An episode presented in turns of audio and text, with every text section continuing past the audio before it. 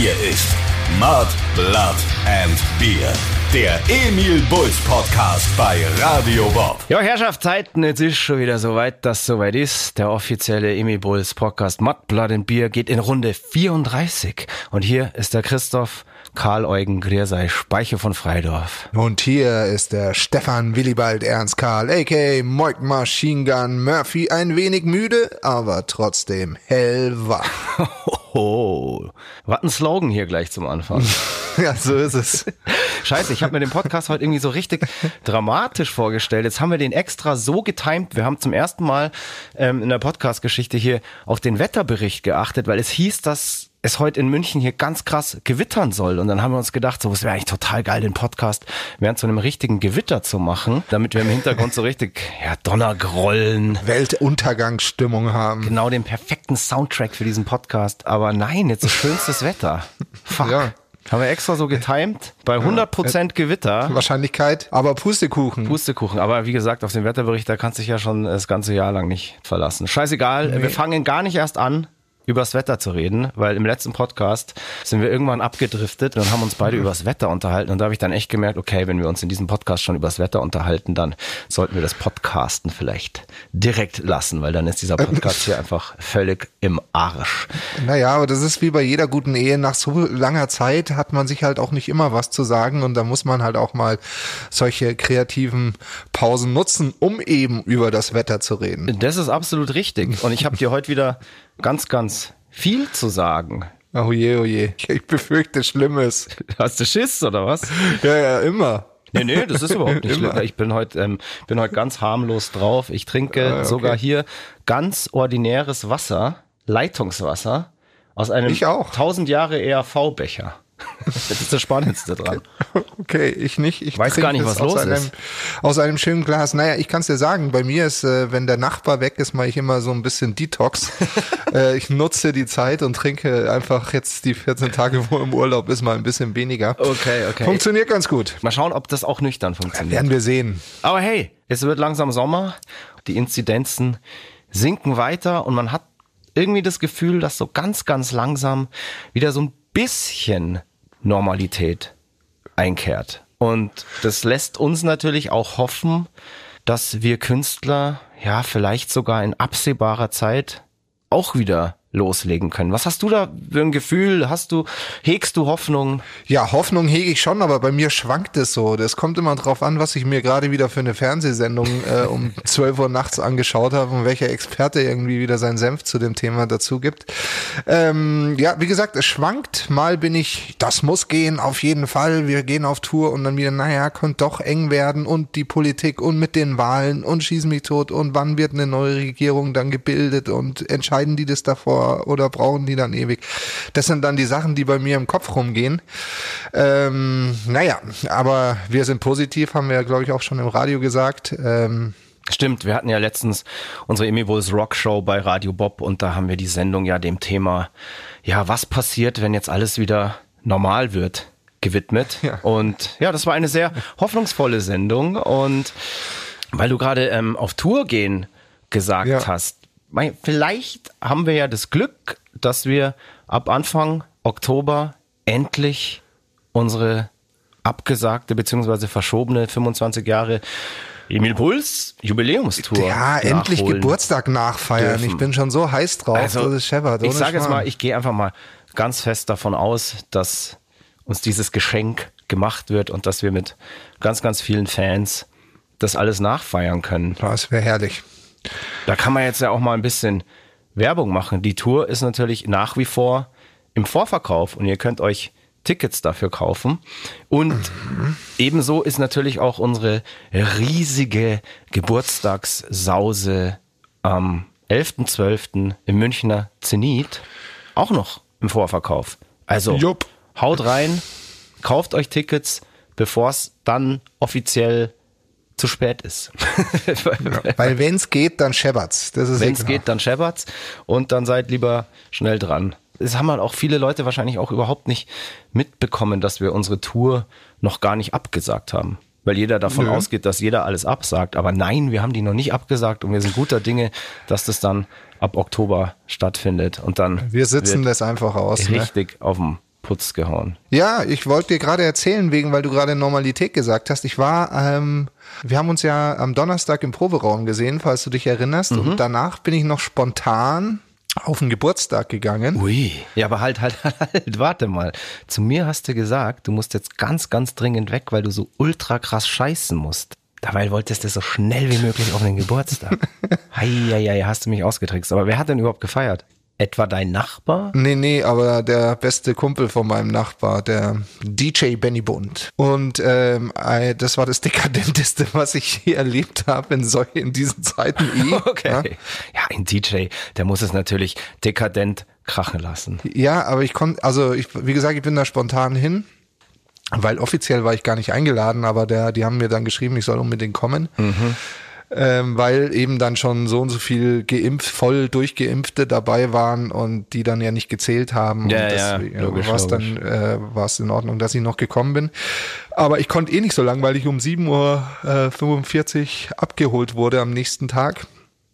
Deswegen habe ich nur ein bisschen reingefeiert, bin dann heim und bin dann über die Leopoldstraße hier in München eine Prachtstraße in der äh, bayerischen Landeshauptstadt. wo du halt immer so auf und ab flanierst. Ja. Nein, ich wollte halt, da, es war halt mein Heimweg ähm, und w- war mit dem Radl unterwegs und man konnte nicht Fahrrad fahren, weil Du drei Promille oder zu viele Leute auf der Straße? es war halb zwei in der Nacht. Ja, dann du drei Promille auf jeden Fall. Nee, es waren so viele Scherben auf der Straße und die Stadt verkommt. Ich sag's dir. Ohne Scheiß, was ist los? Was ist denn Schwaben? Was machst du aus deiner Hut? Hast du die nicht mehr im Griff? Ich hab's nicht mehr im Griff. Also sie wird übernommen von Flaschenschmeißern scheinbar. Ja, Gefällt mir nicht so gut, aber ja, das war, ja, weil die äh, Gastronomie um 10 Uhr zumacht Ach so. und, und dann ähm, da keine Kontrolle mehr ist, verstehst du? Ach du Scheiße, ich dachte, da wäre jetzt irgendein Event gewesen. Nee, die, die, das sind die, die, die, die Psoffenen aus dem E-Garten. Ja, ja, da hast du dein Regiment in Schwabing wohl massiv schleifen lassen. Hab's, hab schleifen lassen. Es tut mir sehr leid. Hier auch die Entschuldigung an unseren Oberbürgermeister Reiter. Ja. Ich äh, gelobe Besserung und werde die Straßen wieder sicher machen. Digga, du wirst uns noch ausgebürgert aus Schwabing. Ja. Auf jeden Fall bin ich dann äh, 7.45 Uhr stand ich auf der Straße, weil ich abgeholt wurde. Am nächsten Morgen dann, oder wie? Ja, ja, okay. Und in dem Moment hält ein Taxi an und mein lieber Nachbar kommt nach Hause. war ein Bild für Götter. Vielleicht poste ich's äh, ähm, für euch noch in den Stories, damit ihr sehen könnt, von ja, was herrlich. ich hier rede. Naja gut, aber wenn, wenn ein DJ, ein stadtbekannter DJ Geburtstag feiert, dann darf ein Mike Murphy natürlich nicht fehlen. Nicht und fehlen, ich nein, weiß es ja selber, ich lege ja auch oft mal auf und als DJ lässt man es noch viel krasser krachen als als Mhm. Rockmusiker. Ist halt einfach so. Muss man, muss halt man mitfahren, so. wenn ich mal wieder auflege, hey, da geht's richtig ab. Sowas hast du noch nicht gesehen. Das ist Rock'n'Roll dann. Aber Ja, aber du kennst mich ja. Ich gehe halt dann um zwei nach Hause, weil es mir reicht. da gehst du nicht um zwei nach Hause, weil da pumpe ich dich so mit Koks voll, dass du drei. Tage nicht mehr schlafen kannst. Will ich nicht. Full Teil. So macht man das als DJ nämlich. Ja, okay. Ja, und du so? Ich, ich habe nicht viel erlebt. Ich ähm, habe tatsächlich ja mal wieder an, an unserem Studio ein bisschen rumgebastelt, das jetzt mehr oder weniger fertig ist und wir können jetzt loslegen. Und es ist genau Ja. pünktlich zur EM fertig geworden. Wir haben uns da nämlich ein, so- sozusagen ein kleines EM-Studio eingerichtet. Mit Also ein, ein Studio im Studio. Ein Studio im Studio mit Glotze und fetten Bierkühlschrank, damit wir alles haben, was man so zum Arbeiten braucht. Fußball und Bier. Perfekt. und Musik. Ja, es wird herrlich. ja, aber die Musik müssen wir ja erstmal machen. Und um die Musik zu machen, brauchen wir eben Fußball und Bier. wir werden uns da jetzt einnisten, die nächsten vier Wochen, und an unserem Album weiterschrauben. Ich bin ja so jemand, wenn so Events dann sind, versuche ich dann tatsächlich schon wirklich so viele Spiele wie möglich zu sehen. Ich glaube, ich habe tatsächlich bei der letzten WM habe ich jedes Spiel gesehen und ich fänd's halt auch richtig geil, wenn ich das jetzt bei der EM auch wieder schaffe. es wird schwieriger mit diesem scheiß Magenta. Ja, ja, ja, ja das, Quatsch. krieg, das kriegen wir schon irgendwie hin. Und das Geile ist halt, wir können uns jetzt da echt vier Wochen in unser EM-Studio einsperren, Mucke machen, Fußball schauen, Bier trinken und vielleicht ab und zu sogar mal grillen. Fett. Ja, was sagt denn unser äh, EM-Fußball-Experte Moik Maschinengun Ah? Was rechnest richtig- du dir aus? Richtig schwierig. Also für die deutsche Mannschaft Ja. Viertelfinale sollten sie schaffen. Sollten alles sie schaffen. Andere wär, alles andere wäre peinlich, weil selbst der, äh, der irgend so Gruppendritter kommt ja auch weiter. Ach, ist es so? Das, ja, ja. Ah, also ich okay. glaube, die zwei, die zwei besten Gruppendritten kommen auch weiter und das sollten sie ja wohl schaffen mit einem Sieg gegen Ungarn. Ähm, aber sonst sehe ich eher, eher, eher schwarz. Ich habe England getippt. Ich glaube, England wird äh, Europameister. Ja, sind ja wirklich nicht wirklich rosige Prognosen unseres Experten hier, aber hey, schau ich mal. liege mal. gerne falsch. Ich liege gerne falsch. Wir sind doch eine Turniermannschaft. Ja, ja. Aber die kriegen halt gegen Frankreich, äh, Frankreich gleich eine auf den Sack und dann ist vorbei mit der Herrlichkeit. Lass jetzt nicht so viel über Fußball reden, nicht, dass da wieder Beschwerden Ja, kommen. Ja. Ähm, der Fußball und das Bier werden uns jedenfalls zu musikalischen Höchstleistungen antreiben. Ich freue mich drauf. Und du, weißt du was?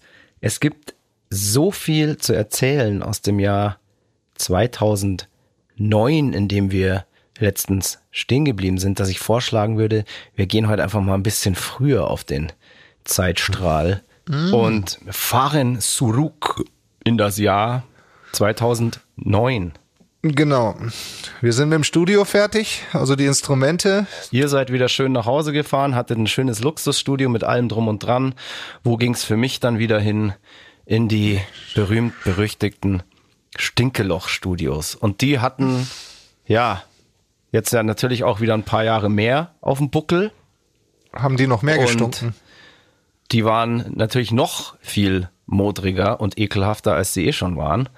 Und da musste ich halt dann wieder rein und eigentlich war alles wie beim ersten Mal. Stinkeloch-Studios haben richtig genervt, war nicht schön da. Ich durfte aber halt wieder bei der Familie Richter residieren und das war dann wieder genauso schön wie beim ersten Mal. Da habe ich mich sehr gefreut. Deshalb habe ich die Stinkeloch-Studios auch irgendwie ertragen. Ansonsten ist in den Stinkeloch-Studios nicht wirklich was Weltbewegendes passiert. Obwohl, naja, ist nicht weltbewegend, aber wir haben gleich am ersten Tag haben wir einen riesen Bock gebaut. Das weiß ich noch. Das hast du nie erzählt. Ja, Benny, unser Produzent und ich, wir sind ja bei den Vocalaufnahmen dann immer allein. Da gab es auch keinen Techniker, der dieses Studio betreut und so weiter, sondern wir haben das, machen das dann immer bei den Vocalaufnahmen alles selber.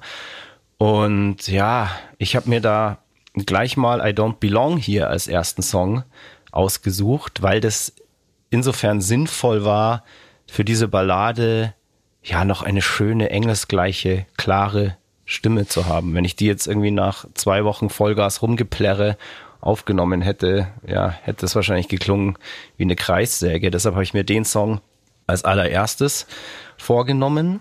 Taktisch sehr klug natürlich. Und lief auch alles total geil und ich habe mich saugut gefühlt und habe da richtig geile Takes gemacht. Und dann ist uns irgendwie abends, als wir fertig waren, aufgefallen, so, boah, scheiße, wir haben irgendwie in der Vocal Chain, also in der, in der Kette aller Geräte, die da so ähm, benutzt werden, den Kompressor vergessen. Und das hieß am Ende, das müssen wir jetzt alles nochmal machen. Tja. Und es ist in der Kunst ja ganz, ganz schwierig Dieses Feeling wieder zu. das Momentum nochmal zu reproduzieren. Mei, heutzutage hätten wir gewusst, dass das gar nicht so dramatisch war eigentlich, weil dann hätten wir es einfach im Nachhinein nochmal durch den Kompressor oder sonstiges gejagt. Da war ja eh nur eine ganz leichte Kompression drauf, deshalb war das alles nicht so schlimm, aber wir waren da halt noch so ein bisschen grün hinter den Ohren und haben es dann irgendwie nochmal gemacht und das hat halt ultra krass genervt. ja, und so war natürlich meine gute Laune und der ganze Elan, den man ja immer so anfangs in so eine Aufnahmesession mitbringt. Ja, gleich mal futsch. Du bist aber auch schon mal sehr schnell demotiviert.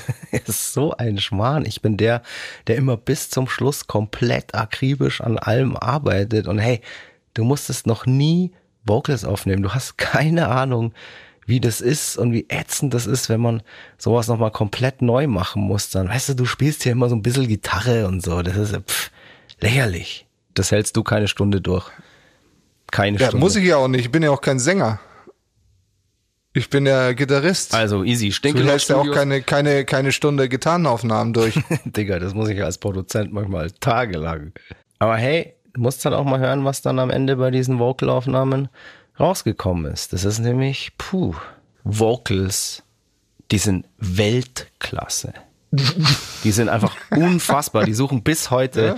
ihresgleichen. Ja, schau, dann kannst du es ja. Aber darfst halt nicht die Motivation, äh, das sagt doch keiner. Doch, das Ding, ich bin, ich bin ja jemand, auch wenn ich demotiviert bin, ich habe so einen Ehrgeiz und bin dann so ein Perfektionist, dass äh, ich da dann wirklich also Grenzen überschreite und mich zu krassesten, mit Stimmung im Keller die Grenzen krasseste Höchstleistungen ah, vollbringen. Ja, Nein, ja. ist tatsächlich Aber wahrscheinlich so. muss man dich erstmal demotivieren. Ja, genau. Nach diesem Prinzip funktioniert ja diese Band auch schon seit 25 Jahren. Und damals, als ich dann aus den Stinkeloch-Studios befreit wurde, fand ich auch, dass diese Vocal Performance bis dato so meine beste war. Ich war da echt für meine Verhältnisse auch sehr zufrieden mit mir. Ja, definitiv. Da habe ich, äh, ja, ich habe da so gemerkt, ich bin da. Ähm, bist angekommen. Gell? Ja, nicht, na, angekommen bin ich noch lange nicht. so, aber es war auf jeden Fall, ich habe da irgendwie, finde ich, in meiner persönlichen Entwicklung von den Platten davor zu Phoenix, habe ich auf jeden Fall einen Step gemacht. Ich weiß nicht warum, aber es ist irgendwie einfach passiert. So. Ich kann dir das sagen, du hast mehr auf mich gehört. Ich habe mehr auf dich gehört, okay. Ja. Ich weiß es ja, nicht. Ich habe gesagt, du musst, ich kann mich da noch ganz äh, äh deutlich dran erinnern. Ich habe gesagt, du musst mehr an, an die Grenzen gehen, weißt du? Ich muss mehr an die Grenzen mehr, gehen, ja. Okay. Mehr, mehr an die, an die Kante ran, mehr nee, bisschen ist, over the edge alles. Ich weiß, überhaupt, ich weiß tatsächlich nicht, woran das wirklich liegt, aber das war so zum ersten Mal eine Platte, auf der ich es nicht total grausam fand, mich selber zu hören. Bei der Black Path ging es schon so einigermaßen, aber davor war das irgendwie immer so, ich habe, ja, vielleicht bin ich auch selber schuld, weil es an meinen Einflüssen auch lag. Ich habe ja früher immer so ganz, ganz viel Popmusik gehört und auch ganz viel so ähm, weibliche Popmusik, so Sachen wie Sneaker Pimps oder Portishead. Und ich wollte, glaube ich, einfach immer eigentlich klingen, so ganz zart wie eine Frau. Und ja. das ist mir auf vielen Platten auch gelungen, aber irgendwie hat es unserer Musik nicht so wirklich gestanden, fand ich dann. Ähm, und ich habe, glaube ich, auch bei der, bei der Black Path dann eben gelernt, dass ich auch mit meiner Stimme mehr Gas geben kann. Und das habe ich dann irgendwie auf der Phoenix so ein bisschen perfektioniert. Und das ist ja dann auch so, ja, so ein bisschen dann dieser roughe, melodische Gesang so ein bisschen auch mein Trademark geworden. Und ich habe mich mhm. einfach getraut, einfach mal ein bisschen männlicher an die Sache zu gehen. Und wollte nicht so klingen wie so ein kleines Kind oder wie eine Frau. Also das soll jetzt, soll jetzt nicht äh, despektierlich sein, aber ähm, ich bin ja nun mal keine Frau, deshalb kann ich das auch nicht so kann ich das halt auch einfach. Ich, ich, ich sage ja, es steht dir sehr, sehr gut. Ja, vielen, vielen Dank. Vielen, vielen Dank. Da du, wenn du deine Männlichkeit auslebst. Ja, pass mal auf, ey, die, die wird immer krasser. Die wird immer krasser. Und jetzt beim nächsten Album, Halleluja, Halleluja. Okay. Ja, pass auf. Ähm, von den Stinkeloch-Studios sind wir ja dann direkt in den Mix zur Platte. Und gemixt haben wir die Platte wieder beim Klaus Scheuermann hier in München. Der hat ja damals schon die Southern Comfort Platte produziert. Genau, 4 Ohm Studio. Genau.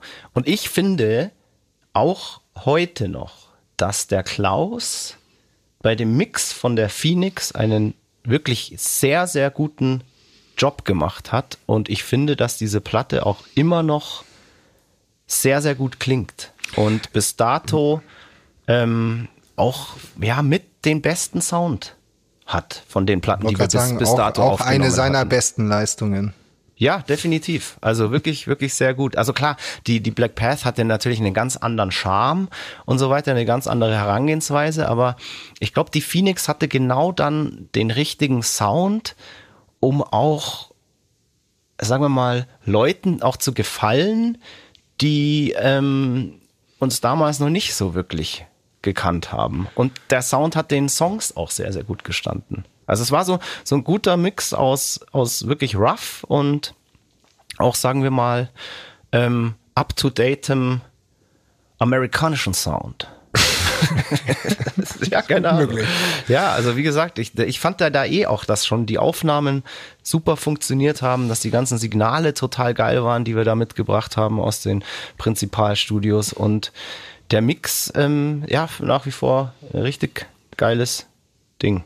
Definitiv. Da hat zur Abwechslung mal nichts gefasst. Nee, da hat mal nichts gefasst, ja.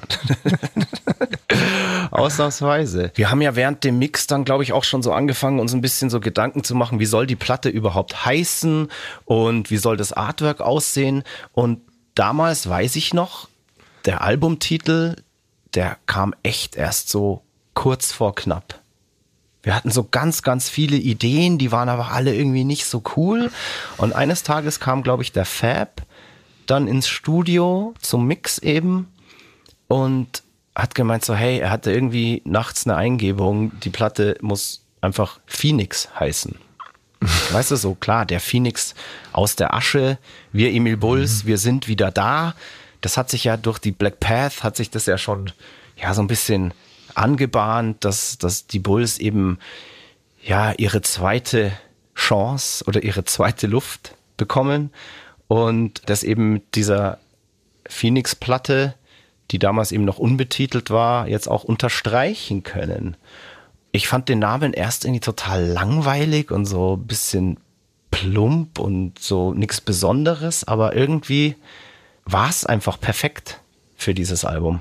Mit diesem Albumnamen sind wir dann auch zu unserem Grafiker gegangen, das war damals der Torti.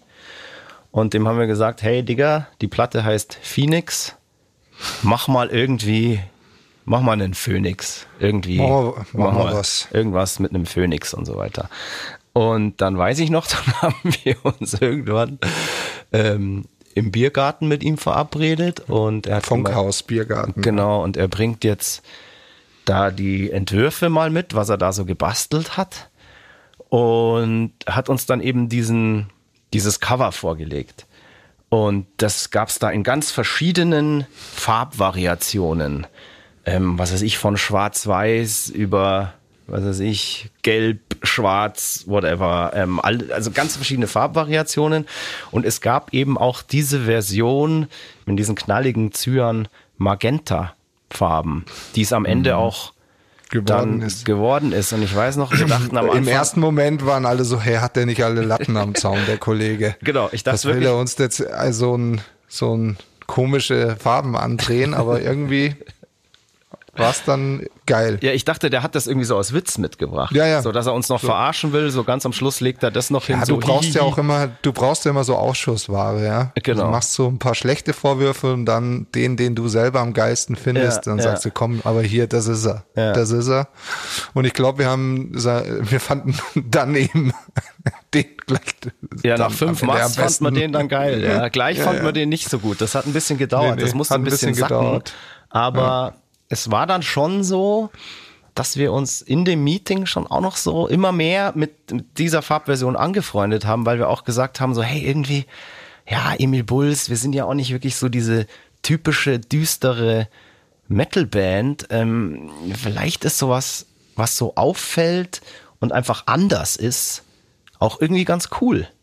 Und ich bin total froh, dass wir uns am Ende für diese ähm, Farbvariation entschieden haben, weil dann der ganze Tour-Merch und so weiter war am Ende ja dann auch ganz viel in diesen Farben.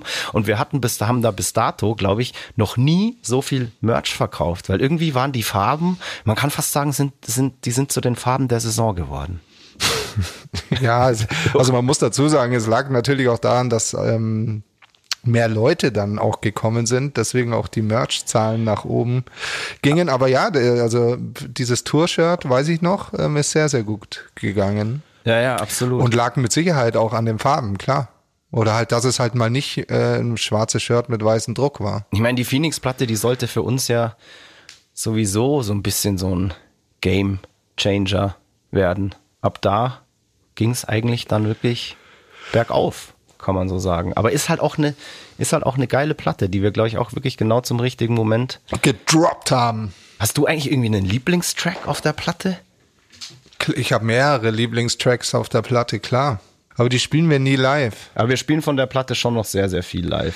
Ja, aber die, die meine Lieblingssongs spielen wir nie live. Was ist, was sag halt mal? Also ich mag mit am liebsten Man Overboard. Man Overboard haben wir schon drüber geredet in einem der letzten Podcasts. Der thematisiert ja den Ausstieg von Chrissy Schneider, der uns alle genau. und mich auch sehr, sehr getroffen hat und äh, da habe ich dann eben die Lyrics über dieses Verlust. über diesen Verlust geschrieben. Ähm, ja, da sind schon krasse Hits drauf hier. So, hier kommst du Fire, When God Was Sleeping, Architect of My Apocalypse, Ad Infinitum, Nothing in This World, Time, dann so geile Perlen, so wie It's High Time, Ah, Triumph and Disaster. Ah, ja. ja. Wir haben echt viele I von don't belong here. Alter, das also bis damals war das wahrscheinlich ein bisschen so unser Black Album. Aber unser richtiges Black Album schreiben wir ja erst noch. Ja, das kommt ja erst noch, keine Das Angst. kommt- es wird noch, wird noch. noch viel, viel geiler. Aber krass, ist schon echt, auch jetzt äh, heutzutage noch viele Songs im Programm. Boah, einen richtigen Favorite kann ich da jetzt gar nicht raussuchen. Ich glaube, dass es halt Man Overboard ist, weil wir den halt noch nie live gespielt haben und ich den halt sehr mag. Und ich ihn auch natürlich äh, federführend, dass er involviert war. Bist heute so der Exoten-Charlie. Ja, Exoten Charlie, klar. Ja, lustig. Was zum Beispiel am Anfang von mir gar kein Favorite so wirklich war, ist When God Was Sleeping. Und der sollte ja die erste Single werden. Ja, ich weiß, ich weiß, das war schrecklich, mit dir da darüber zu diskutieren und dann auch ähm, das Video-Treatment und so. Das fandest du, äh, fandest du alles Ja. schrecklich. Ich fand das erstmal alles schrecklich. Also ich, ja, was heißt, ich habe den Song ultra gerne gemocht. Ich hatte irgendwie nur Angst, weil ich fand immer, dass das Playback gerade im Refrain, also das, das Instrumentale, irgendwie ein total krasser Papa Roach Rip-Off ist. Und ich hatte voll Bitte? Schiss, dass, dass alle dann sagen so, hey, oh, das, die Emil Bulls klingen jetzt voll wie Papa Roach und so. Also Papa Roach sind wir alle totale Fans, finden wir total geil, aber ja, sowas will man sich natürlich nicht anhaften. Und ich hatte Angst, Solche Akkorde kann der gar nicht spielen, der Typ. wenn wir sie mal wieder treffen, das kannst du dann selber mit ihm Der hat sowas, ausmachen. also das weiß der gar nicht. Das weiß der gar nicht, okay. Nee, ich empfinde das jetzt auch gar nicht mehr so. Das war irgendwie immer nur das Playback und ähm, keine Ahnung, ich war, ich war da eh immer so, so sehr empfindlich, so mit, mit so, weil wir wahrscheinlich in der Vergangenheit hieß es auch immer so, ja, die Emil Bulls, ähm, ja, die machen halt so New Metal und äh, wollen halt sein wie Limp Bizkit oder Korn oder Deftones. Ähm, klar finden wir so Bands irgendwie geil, aber wenn man unsere Mucke anhört, ähm, war das, finde ich, irgendwie von diesem klassischen New Metal immer relativ weit entfernt. Also, finde ich zumindest. Aber, mei, man wird halt immer in irgendeine Schublade gesteckt. Da kannst du als Band nichts machen. Gerade als deutsche Band. Aber hat nie, hat nie jemand gesagt. Nie. Also, deswegen. Ja, das funktioniert alleine ja schon nicht wegen deiner Stimme. Ja, natürlich. Ich habe ja auch nur das Playback gemeint. Ja, Es ist vielleicht den Leuten wegen meiner Stimme auch noch gar nicht so aufgefallen. Es ist auch nicht so, also ganz ehrlich. Es ist, äh, Doch, das hast du voll von Papa Roach geklaut. nein, habe ich nicht. Nee, Doch, nee, doch, nee. Doch, doch. Nee, nee. Doch. Du hast auch ein Poster von Jerry Horton. Habe ich nicht. Ich lade jeden zu mir ein, um das zu überprüfen. Doch, doch. Eiskalt. Den Refrain habe ich, hey, äh, hab ich äh, frei aus meinem, meinem Bauch und Kopf geschrieben, ohne, ohne Ist Vor. auch super. Kannst gerne weiter rip offen, solange uns das immer Millionen Ja, welche Millionen? Jetzt tu halt, jetzt geh doch mal mit, wenn ich dir so eine Ja, Steilvorlage aber dann glauben gebe. das die Leute noch. Du musst immer noch eine Frau finden, Junge. Ach ja, stimmt. Ja, du, ich weiß gar nicht hin, wo mit meinem Millionchen. Äh, bist, du, bist du immer noch im Ja, Zölibat? ja, voll, voll, voll in der Oh, Pause. okay. Echt, hast du geschafft, zwei Wochen lang jetzt. Du Sack. Ist, Keine App ja, aufzumachen, ja, gar ich bin nichts. voll brav, voll brav. Ja, okay. Nee, dann frage ich auch nicht weiter. Ich frage, ich, ähm, ich, ich, ich gehe dann drauf ein, wenn wieder was passiert. Ähm, außerdem sind wir jetzt eh nicht in der, in der, im, im Hier und Jetzt, sondern im Jahr 2009. Genau. Und ja, jetzt haben wir über das Artwork geredet. Wir haben über die, ah ja, über die Single, äh, Single hier, When God Was Sleeping sind wir ja gerade. Haben wir ein Video dann dazu gedreht. Genau. Und da kam irgendwie ein Treatment. Das fand ich Nee, das, das am Treatment Anfang, haben wir zusammen ähm, zusammengesponnen, weil wir halt einfach überhaupt kein Budget für Videos hatten. Und dann haben wir eben den, ähm, weiß ich noch, da saßen wir doch in der Kneipe, die noch gar nicht offen hatte. In, in der Sehnsucht eben. Ähm, Die ein Kumpel von oder ein Bekannter, der Benjo, ähm, eben kurz davor war zu öffnen und wir waren da immer sonntags auf der Bauarbeiterparty quasi. Da konnte man Sonntagnachmittags hingehen, die Baufortschritte anschauen und für einen schmalen Kurs ein Bierchen ähm, sich äh, reinziehen. Und ähm, da ist dann diese Idee entstanden, eben so ein Partyvideo zu machen und du fandest es Hölle. Ich fand's richtig Hölle, ja. Ich wollte irgendwie kein Partyvideo ja. machen. Ich hatte auch wieder so Angst, dass wir dann so als alberne Clowns irgendwie so wie aus einem Take on Me Video rüberkommen und ich wollte irgendwie einfach irgendwie was Cooles machen und das und das ich fand halt eben das Most Evil Spell Video war so eins der ersten coolen Videos, die wir gemacht haben und da haben wir uns irgendwie so ein, ja, vielleicht unser Image auch so ein bisschen poliert und ich wollte jetzt nicht, dass man da wieder in diese komische alberne Bierdämpfel Partyschiene abdriftet, aber Drifted. ich hatte dann eine Idee noch, eine du hast Eingebung. es ergänzt, ja. Und zwar habe ich dem Nepo damals, unserem Regisseur, Oink-Film. Hey, Oink-Film, genau. Ich habe die ganze Zeit das Gefühl, wenn ich diesen Song höre und so weiter, dass ich die ganze Zeit rennen muss. Und ich will, dass in diesem Video, wenn ich zu sehen, dass ich eigentlich die ganze Zeit nur renne. Irgendwo, was weiß ich, durch ganz München durch am besten. Und durch die Isar und alles und über die Wiesen und whatever. Und dann hat der Nepo irgendwie gemeint, hey, das ist irgendwie eine ganz geile Idee, aber das wird für dich wahrscheinlich ultra anstrengend, weil man halt dann auch irgendwie mehrere Takes immer machen muss und ich dann halt einfach mal eine ganze Nacht, ja, mehr oder weniger durchrennen muss. Aber er fand die Idee geil und ich finde, die hat irgendwie so, ja, dieses, dieses Rennen in dem Video, das, das gibt dem Song irgendwie und dem Video irgendwie so eine geile Energie und lenkt so ein bisschen von dem plumpen Party-Ding irgendwie ab. Das sind ja, es sind ja drei Sachen eigentlich. Es ist einmal diese Party, dann äh, Hauptteil natürlich, wie du rennst und halt auch, du stehst ja auch in der Isar ähm, und performst. Und ja. haben, dann haben wir ja noch im, in der kleinen Muffathalle, na sag, wie heißt's? Muffat? Im Ampere. Im Ampere genau, über, über Fabian, über Fab, weil der da ja zu der Zeit gearbeitet hat, ähm, eben tagsüber das Ampere bekommen für Umme und konnten da die Performance-Szenen drehen. Crazy, das, wie viele Ebenen dieses Video hat. Ja, ja, Unfassbar. das müssen wir mal wieder machen. Ja, das hat auch, das hat auch tatsächlich Spaß gemacht. Das war ein richtig spaßiger Videodreh. Ich glaube, wir haben mit den Performance-Szenen im Ampere haben wir angefangen. Äh, genau, tagsüber. Mhm, und, und dann, dann am Abend war Running war Running und das war so geil. Wir haben das ja alles total illegal gemacht. Ja, und, ohne ähm, Drehgenehmigung ähm, und nichts. Ohne Drehgenehmigung und da sind natürlich, wir sind halt durch die ganze Stadt durch und da sind dann natürlich auch öffentliche Straßen und Sehenswürdigkeiten zu sehen. Und ich glaube, gleich beim ersten Spot, ähm, da bin ich da über die Brücke beim Friedensengel oder so gerannt. Da kam sofort die Polizei. Weil sie mich da haben rennen sehen auf der Straße und den Nepo mit einer Kamera in der Hand. Jetzt war das damals so. Nee, nee, pass auf, das war so. Ich will kurz einwerfen, der Nepo saß im Kofferraum eines Autos. Die sind vor mir hergefahren und er hat mich aus dem Kofferraum gefilmt. Genau. Ja. Das fanden die Cops irgendwie, glaube ich, nicht so lustig. Und wir kommen, ich bin ja auch äh, ins Bild gerannt, so dann äh, in der Szene. Genau, und dann haben die Cops aber gefragt, ob wir da eine Drehgenehmigung haben. Und glücklicherweise hat der Nepo dann so schnell geschalten, weil damals ging das so los, dass man mit diesen Digitalfotoapparaten auch eben wie anfängt, Videos zu drehen. Und er hat gemeint, ja, wir drehen hier gar keinen Film, wir machen nur ein paar Fotos, wir brauchen hier kein, ist alles gut. Und das haben die Polizisten dann zum Glück auch geglaubt. Das war der Trick. Und dann sind wir da so von Location zu Location. Ich weiß es noch, ähm, wir sind ja, er hat ja nicht nur aus dem Kofferraum gefilmt, sondern auch der Max, äh, das freundliche Kerlchen, hat Vom uns Mofa. bei diesem Genau, und zwar war der Max sozusagen der Dolly-Fahrer und das, das, der Dolly war ein, ja, sein Mofa. Seine alte das, Vespa. Seine alte Vespa, ähm, bei der aber die Bremsen nicht gingen. und dann war das immer so, dass ich halt die, die ganze Nacht bei jeder Szene hinter diesem Mofa, hinter dieser Vespa hinterhergerannt bin. Der Nepo irgendwie links auf dem Ding saß und der Max halt ohne Bremse da durch die Stadt gecruised ja, ist. Ich weiß, der, der Max hatte den, den Sound, oder?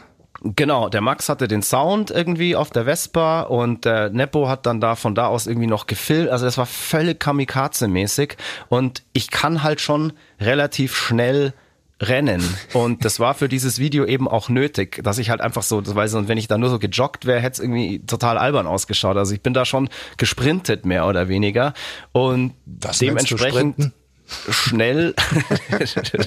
Damals habe ich das Sprinten genannt, heute ist es Joggen. Heute bin ich noch viel schneller. Und das war echt äh, wirklich Kamikaze-mäßig, weil der Max dann teilweise, weißt du, äh, dann sind wir auf irgendeine rote Ampel zugerannt und äh, der Nepo immer hinten, Max, fahr weiter, fahr weiter, ich habe gerade einen geilen Shot. Der Max, aber die Ampel ist rot, die Ampel ist rot und konnte da irgendwie nicht mehr gescheit bremsen und irgendwie irgendwann sind wir auch fast mit irgendeinem Linienbus kollidiert und das hätte wirklich richtig schief gehen können, aber ja, unser Mut und unserem Leichtsinn ist ein wirklich geiles Video geschuldet, das ich mir heutzutage auch echt noch gerne anschaue und das wirklich auf jeden Fall bis dahin, bis zu dem Zeitpunkt finde ich einfach unser geilstes Video war. Ja. Ist, da ist richtig Action drin. Da ist dann vor allem noch ganz am Ende vom ersten, von der ersten Nacht, musste ich dann noch in die Isar. Das war aber gar nicht so schlimm, da in das eiskalte Wasser zu steigen, weil ich so durchgeschwitzt war, dass das eigentlich eine sehr willkommene Erfrischung war. Und dann haben wir am zweiten Tag noch, wir hatten zwei Drehtage, abends eben in der Sehnsucht, die damals noch nicht eröffnet war, ähm, die Partyszenen gedreht. Und das war crazy, weil ich, Ich sag mal so viel, es waren keine Camera-Tricks.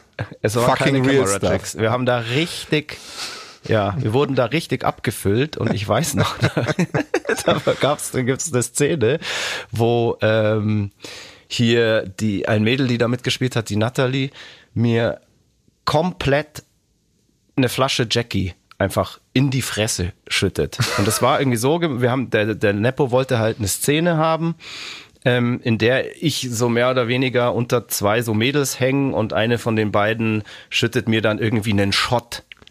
Jack Daniels aus so der Flasche. wie, halt so wie es halt jedes Wochenende normal ist bei dir eigentlich. Genau. Ja. Und ja, die Natalie hat das aber ein bisschen zu wörtlich genommen und ich hing dann irgendwie da so unten und sie hat mir halt ohne Scheiß einfach diese komplette Flasche in den Rachen geschüttet und ich bin nur noch raus. Ich habe nichts mehr gesehen, weil ich das Zeug in den Augen hatte. Das hat gebrannt wie Hölle und ich habe mich da irgendwie zu, zum Ausgang getastet und ja, und habe einfach vor die Tür gekotzt.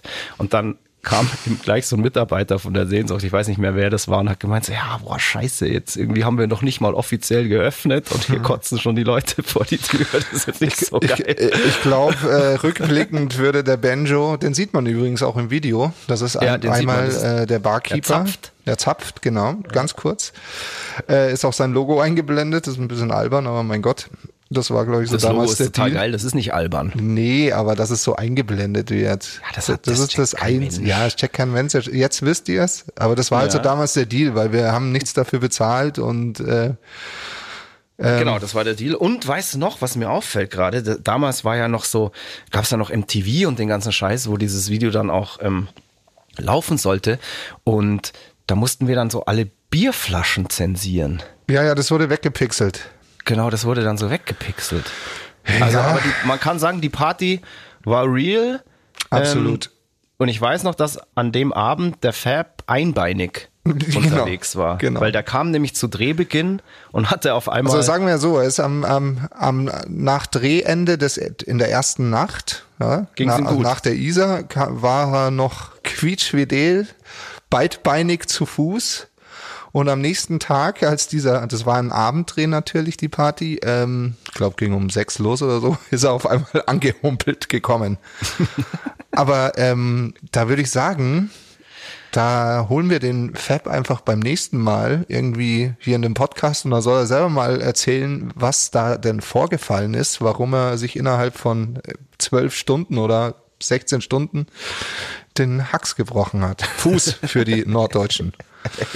Ja, stimmt, es ist sowieso überfällig, dass der Fab, aka Don Fabuloso, aka der Kugelmann, aka Fabi Fabs, aka Fürst der Finsternis, aka whatever, ähm, hier mal zu Wort kommt. Vielleicht erzählt er uns ja den Grund des Fußbruchs. Bin gespannt.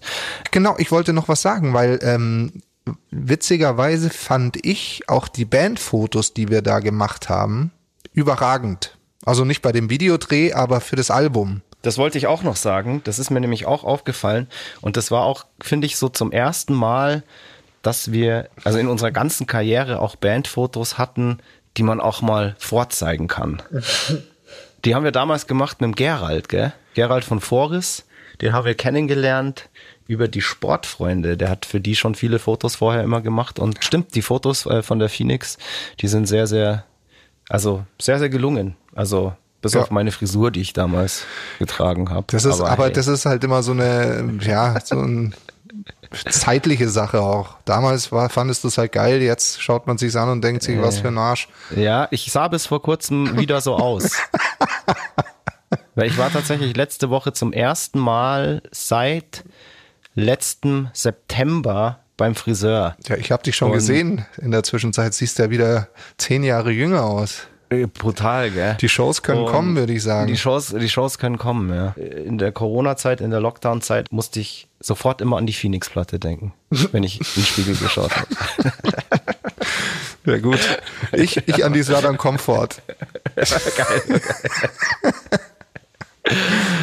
Ich glaube, also da war ich nicht, ja, ja. Nee, ich glaube, da war ich auch zwei Jahre nicht beim Friseur. Aber das lag eher daran, dass ich kein Geld hatte. Ja, geil, du. Ähm, Video lief dann auch gut an. Resonanz war top. Ich glaube, das lief damals tatsächlich ähm, bei MTV sogar relativ häufig. Da gab's ja dann diese geile Sendung MTV Rock Zone, wo mhm. Leute wählen konnten. Und da kam dann einfach einmal die Woche so ein Top Ten Ding. Und da waren wir ganz, ganz oft mit ähm, dem Video und auch noch Videos, die dann folgen sollten, waren wir ganz, ganz oft auf eins. Wochenlang. Das hat richtig, also das hat richtig gezogen und das hat man dann auch auf der Tour gemerkt, die dann anstand. Ach so, ne, wir müssen erstmal erzählen, die Platte ist ja, ist ja dann rausgekommen. Auch. Die ist am 29. September, glaube ich, rausgekommen. Der Game Changer, das Black Album ja. Phoenix am 29.09.2009. Ja, auch eine gute Zahl. Ist irgendwie alles richtig gemacht. Ach, stimmt, ja. ja. Oh. Welcher Fuchs hat sich denn das ausgedacht? Ja, das ist wahrscheinlich echt einfach Zufall, fällt mir jetzt gerade erst auf. Ja. ja, wahrscheinlich Zufall. Aber man muss auch noch so eine kurze Seitgeschichte äh, erzählen, ähm, äh, bevor wir zur Tour kommen. Und zwar sind wir nach dem Videodreh mehr oder weniger 2008 zur Most Evil Spell. Es hat nicht mehr lang gedauert, noch ein halbes Jahr. Ähm, aus unserem Proberaum geflogen, weil wir nur Untermieter waren falls du dich er erinnerst. Ja, stimmt. Und äh, ich glaube, der Videodreh war dann so mehr oder weniger das Anfang von Ende. Ähm, auf jeden Fall hatten wir 2009 keinen Proberaum.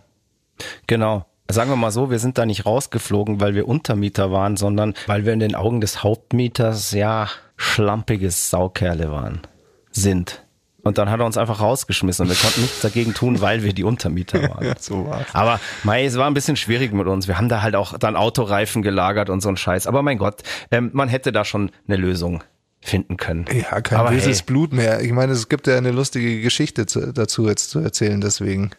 Eben. Ja. Auf jeden Fall hatten wir keinen Proberaum und hatten eine Zeit lang beziehungsweise zwischen den Festivals, die wir in dem Sommer auch noch gespielt haben, aber da war jetzt nichts wirklich Nennenswertes dabei, glaube ich.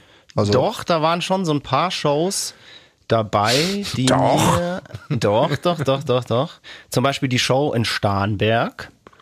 Das klingt jetzt erstmal total unspektakulär, aber meine Mama wohnt ja in Starnberg und die hat da ganz in der Nähe äh, gewohnt von dem Parkplatz, auf dem Ich weiß, wir sind nach dem Soundcheck dahin gewandert und haben Kaffee genau. und Kuchen gekriegt. Genau. Und das war ganz toll, weil meine Mama sich da wirklich gefreut hat und dann abends auch noch auf dem Konzert war. Und wir haben ganz, ganz viele Fotos, Live-Fotos bei dem Konzert in Starnberg geschossen, die dann in dem Booklet ähm, von der Phoenix zu sehen sind. Ah, und ich glaube auch Mini-Rock, oder? Ich weiß noch, dass wir nach ganz langer Zeit auch mal wieder auf dem Full Force gespielt haben und dass das richtig Bombe war. What? Aber mh, das kann ich mhm. mich gar nicht erinnern. Und zum ersten Mal auf dem Deichbrand-Festival, mein okay. Freund. Wenn du das sagst. Aber ist stimmen. egal, wir gehen jetzt ähm, zurück. Auf jeden Fall. Ähm, zwischen diesen Festivals haben wir die Backline bei mir im Keller gelagert. Halt Sprinter äh, abgeholt, eingeladen, nach dem Festival wieder zu mir ausgeladen, Sprint, Sprinter weg und war immer hier. Und wir fahren auf Tour und dann so, naja, wie, wie fahren wir denn auf Tour? Und ja, das ist schon viel zu fahren, da müssen wir mit dem Nightliner fahren. So. Und haben wir uns auch verdient. Ja, und dann, ja, wie machen wir das dann? Naja, dann kommt halt der Nightliner zu mir in die Straße, das wird schon gehen. Und ich wohne jetzt nicht in dem Industriegebiet, sondern so mitten, nee, mitten, mitten in, in, Schwabing. Mitten in, in Schwabing, ja. genau. Und auf jeden Fall am Abend vor der ersten Show, die war, glaube ich, in Koblenz, Mhm. Ähm, haben wir schon, ja, das muss halt dann fix gehen, wenn der Nightliner kommt, schnell einladen und so, ähm, damit wir schnell wieder wegkommen.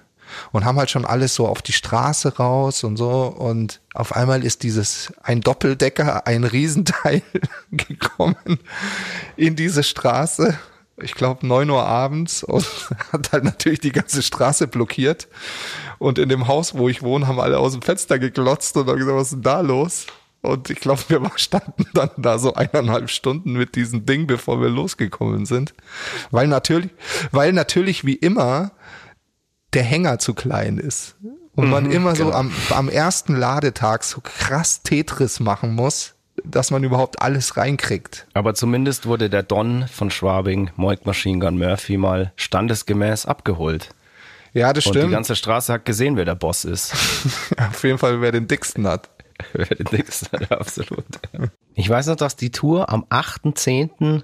in Koblenz angefangen hat. Schau, gleich also eine Woche ziemlich, nach der Platte. Ja, Verrückt, ziemlich schnell oder? nach Release, ja. Und da waren Kim dabei. Ah ja, genau. Die eigentlich Kind im Magen heißen oder hießen, sich aber, glaube ich, auf Drängen der Plattenfirma, ich glaube, die waren damals sogar auch bei einem Major. Ja, ziemlich ähm, sicher. Dann in Kim umbenannt haben, weil Kind im Magen klingt irgendwie so ein bisschen weird. Ich habe die auch nie gefragt, ähm, woher der Bandname Kind im Magen kommt. Ich auch nicht.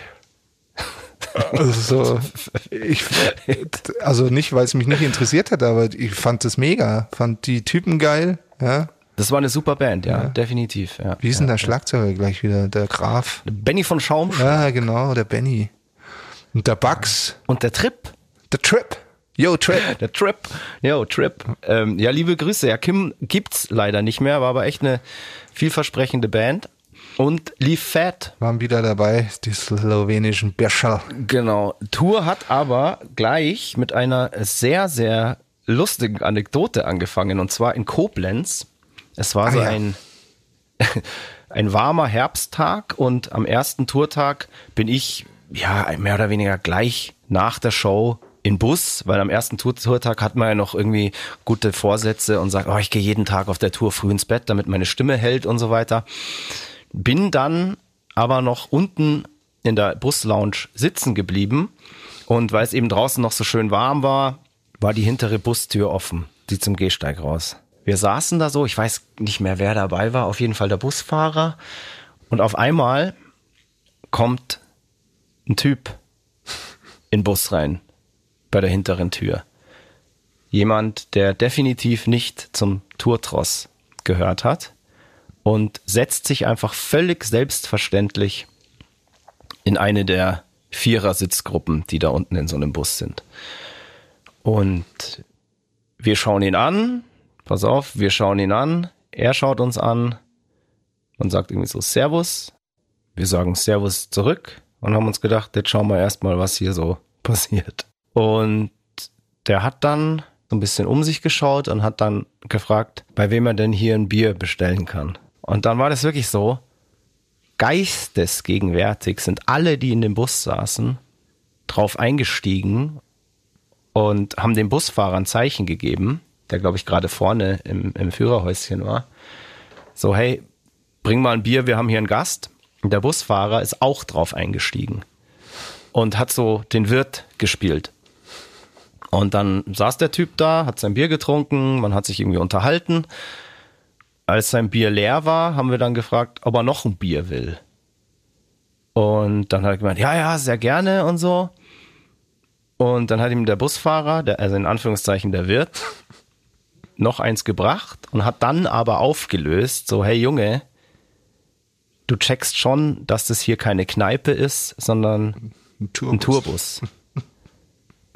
Und der Typ ist einfach kreidebleich geworden. Er hat das Grauen gesehen in diesem Moment, weil ihm bewusst geworden ist, dass er gerade einen Tourbus mit einer Eckkneipe oder so verwechselt hat. Also der war schon angetrunken und so, aber jetzt nicht völlig, ähm, dass er überhaupt nichts mehr checkt.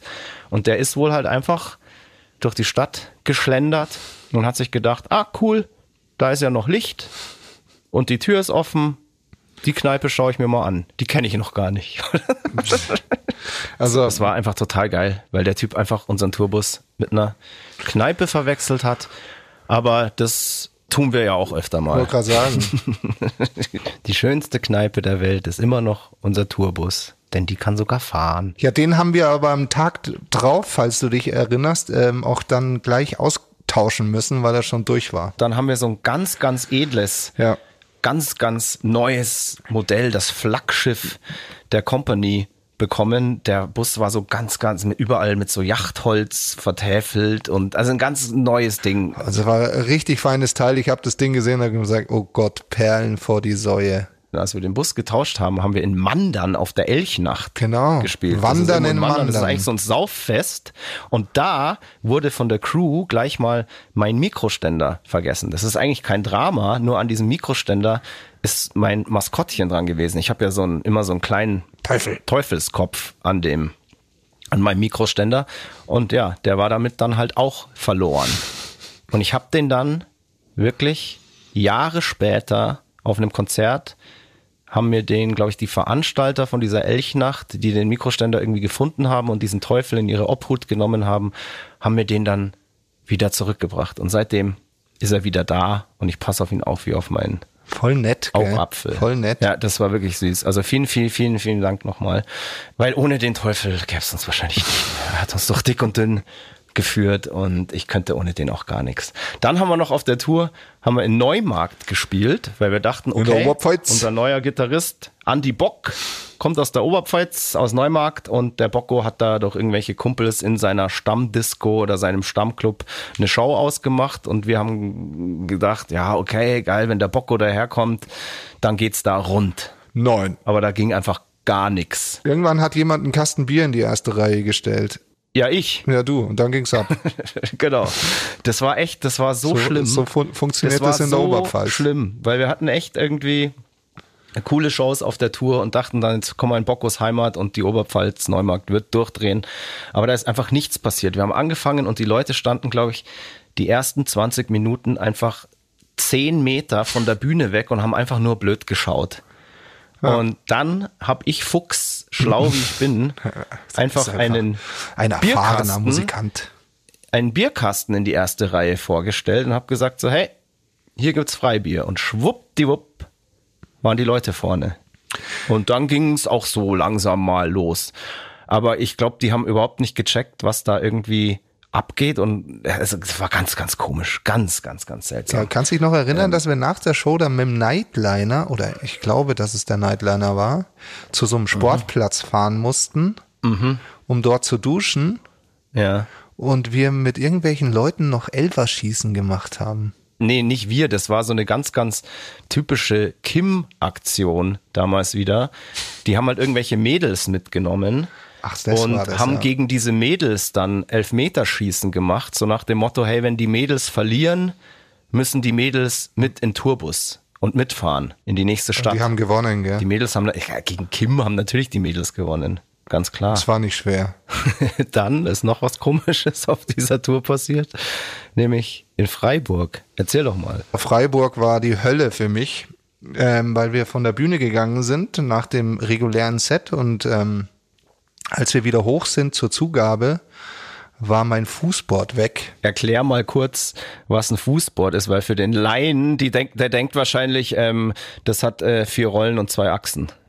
Nee, das ist äh, quasi ein, ein, ja, ein Brett mit Knöpfen drauf und da kann man die verschiedenen Sounds, also Gitarrensounds, die ich benutze, umschalten. genau. Und also es ist sehr essentiell, ohne geht nicht. Und, und ich komme auf die Bühne und das Ding ist weg. Und ähm, naja, im Endeffekt hat es irgendein Typ geklaut. Das ist so krass. Das ist so krass. Wie dreist muss man sein, dass man während den Zugaben dem Gitarristen das Fußboard klaut. Genau, in dem Club werden wir nie wieder spielen. Atlantik, kann das sein? Ja, ja, so hieß der, aber da kann doch der Club nichts dafür. Ich würde da schon wieder spielen. Nee, ich nicht. Vielleicht liegt's ja da noch irgendwo rum. Nee, also ich weiß, dass es dann, wir haben ja dann auch äh, noch geguckt und so und dann hieß, hieß es ja, da ist einer rausgerannt und schießt mich Ach tot. so, okay. Also wirklich Ja, ja. ehrenlos. Also falls du diesen Podcast jetzt hörst oder so oder irgendjemand damals was gesehen hat, richtet demjenigen aus. Einfach ehrenlos. Man kann einem Moik Machine Gun Murphy während dem Hauptset und den Zugaben nicht das für seinen Stil essentielle Fußboard klauen. Und was war dann? Ja, Wie haben wir denn dann weitergemacht? Das weiß ich nämlich gar nicht mehr. Ich glaube per Hand oder per, und ein bisschen mit Poti rumgedreht und so. Ja gut. Gurder Handverkehr. Du. Der Handverkehr, genau, der kann das schon. Ja, krass. Also richtig, richtig absurd. Aber weißt du was, ich kann mir schon irgendwie denken, wer das gewesen sein könnte. Ich habe da echt einen Verdacht. Lieber Nikolai, bring's doch einfach zurück. Aber wie hieß denn der Vogel, der da Tourleiter war? Äh, das war der Christian Edler, hieß der. Edler. Ja, Ah, ja. ja. Ein, ein, ein lustiges. Kerlchen. Zu dem kommen wir auch gleich, weil es gab dann in Kam, aber glaube ich Hm. auch zum ersten Mal in Kam gespielt, gab es eine legendäre Aftershow-Party im Bus, in diesem niegelnagelneuen Bus. Und Nicht initiiert von der Band, Nee, möchte ich sondern von unserem Busfahrer. Und der heißt nicht umsonst der Crazy Bus Driver. Der war nämlich schuld, dass als wir in Kam von der Bühne kamen, äh, was ein Wortspiel, Ja. saß er schon drin mit paar Mädels und hat da richtig Party gemacht mit allem drum und dran. Ich kam dann so im Bus und da lief dann, äh, war die Party schon in vollem Gange. Und er hat so gemeint, so, hey, ich habe schon mal die Party organisiert. Und das hat er ungefragt gemacht. der ist einfach nach der Show zu irgendwelchen Mädels und hat sie gefragt, ob sie Bock auf Busparty haben. Christoph, mir ist gerade eingefallen, weil wir uns vorhin gefragt haben, wer auf dieser Tour FOH war. Und jetzt fällt es mir Ja, natürlich Timo ein, wer es war. Timo Strobel natürlich. Ja. Beste DJ aller Zeiten. Ja, Nach dir DJ, natürlich. Genau. Beste DJ aller Zeiten, bester Tourbus-DJ aller Zeiten. Und ähm, Timo Strobel hat sich dann auch nicht lumpen lassen, an diesem Abend direkt Partyhits aufzulegen. Und wirklich diese Party in diesem Bus ist völlig eskaliert. Ich glaube, wir hatten da irgendwann mal Durchlauf über den Abend wahrscheinlich 70, 80 Leute drin, die einfach in den Bus rein sind, gesoffen haben, gefeiert haben. Es gab da wirklich Mädels, die haben auf den Tischen getanzt. Und wenn man schon mal in so einem Bus drin war, weiß man, wie niedrig da die Decke ist und so. Und das war so völlig, also völlig absurd alles. Es war wild. Das war wild. Das war richtig wild und das wurde dann sogar so wild, dass ja dann unserem Tourmanager wurde doch dann der beste Blowjob Kams angeboten.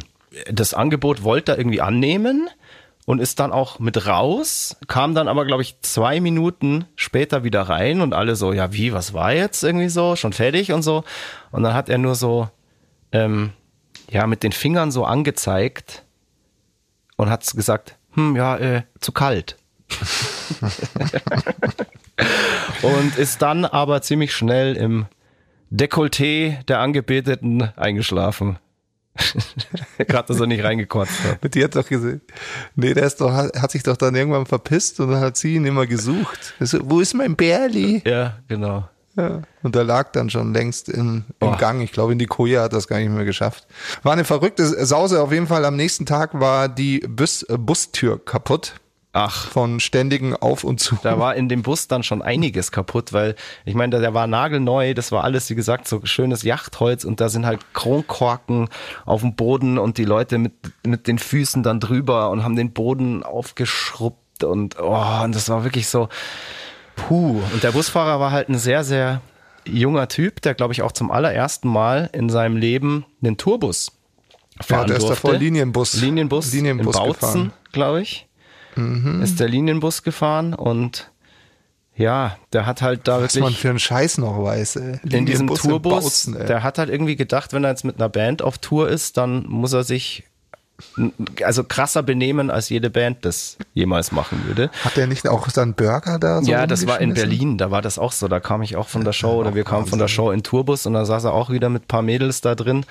Und ähm, da war ein Off-Day, glaube ich, und dann hat er sich auch schön einen hinter die Binde gekippt und hat dann Sieht man eigentlich nicht gern bei Busfahrern. Burger durch seinen eigenen Bus geschmissen. Das ist so das Absurde. Da saß dann nämlich auch Timo Strobel neben mir und hat, so, hat sich so voll totgelacht. Schau dir das an, wie absurd das ist. Jetzt schmeißt hier der Busfahrer Burger durch seinen eigenen Bus. Das ist so das Absurdeste ever.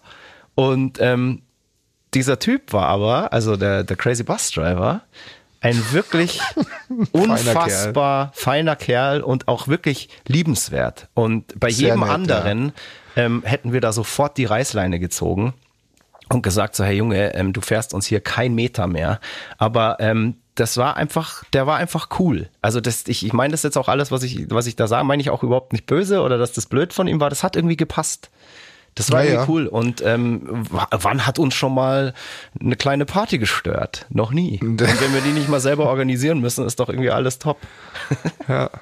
Brauche ich immer so. Und ich brauche nur so einen Bus, Ja. Also quasi zum Bus, wo man lebt, Ja. noch einen Bus, wo immer so eine Party ist, wenn man Bock hat. Ja, das, muss, das können wir machen wir halt dann auf der nächsten Tour. Dann. Ja, nee, das können wir, können wir, ach Gott, Können wir das uns können wir uns ja nicht leisten. Ach, scheiße. Scheiße. Stimmt, da war ja ach, was. Da war was, gell. Immer dieses Außerdem Blei- kommen ke- keine Frauen mehr freiwillig mit. Ja. Nach dem Podcast, wenn die nur schlechte Dinge die ganze Zeit über mich erfahren. Ist das jetzt, nee, du hast dich da überhaupt nicht schlecht benommen.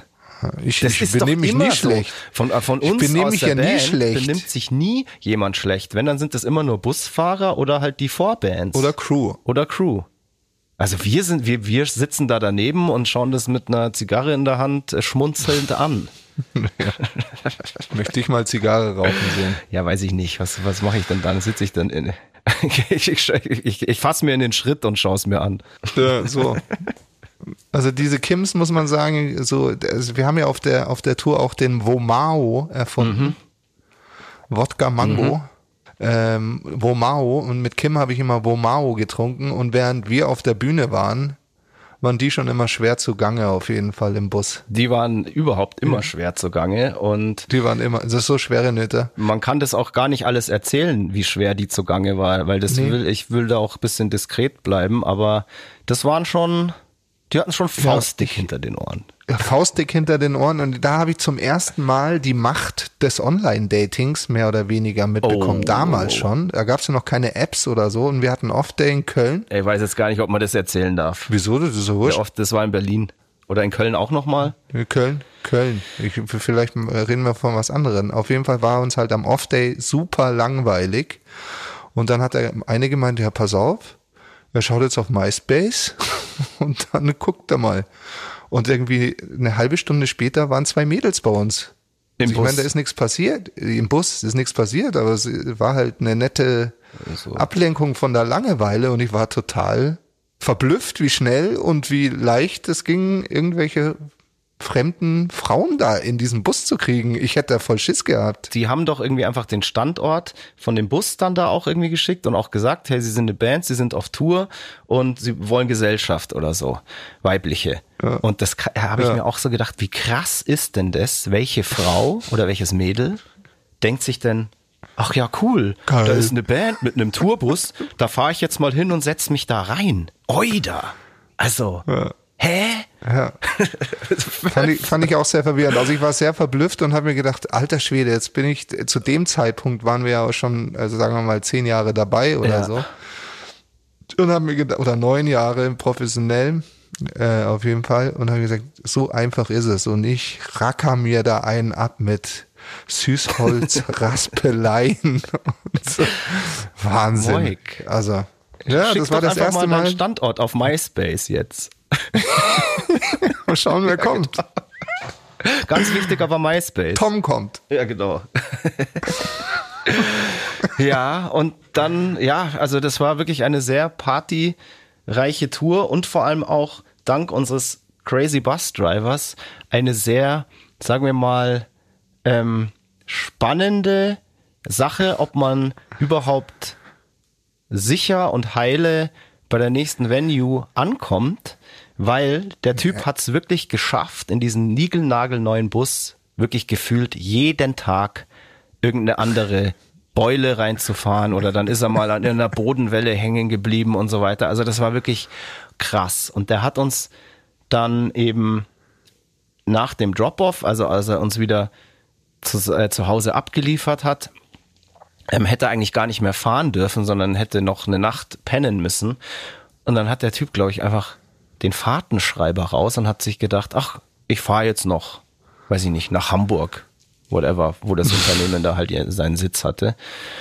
Und wurde natürlich auch noch ohne Fahrtenscheibe erwischt und kam dann wieder im Hof des Unternehmens an mit einem Bus, der vor dieser Tour niegelnagelneu war und der jetzt überall Schrammen, Dellen, Beulen und so weiter hatte. Und ich glaube, das war dann auch die letzte Tour, die unser Crazy Bus Driver fahren sollte.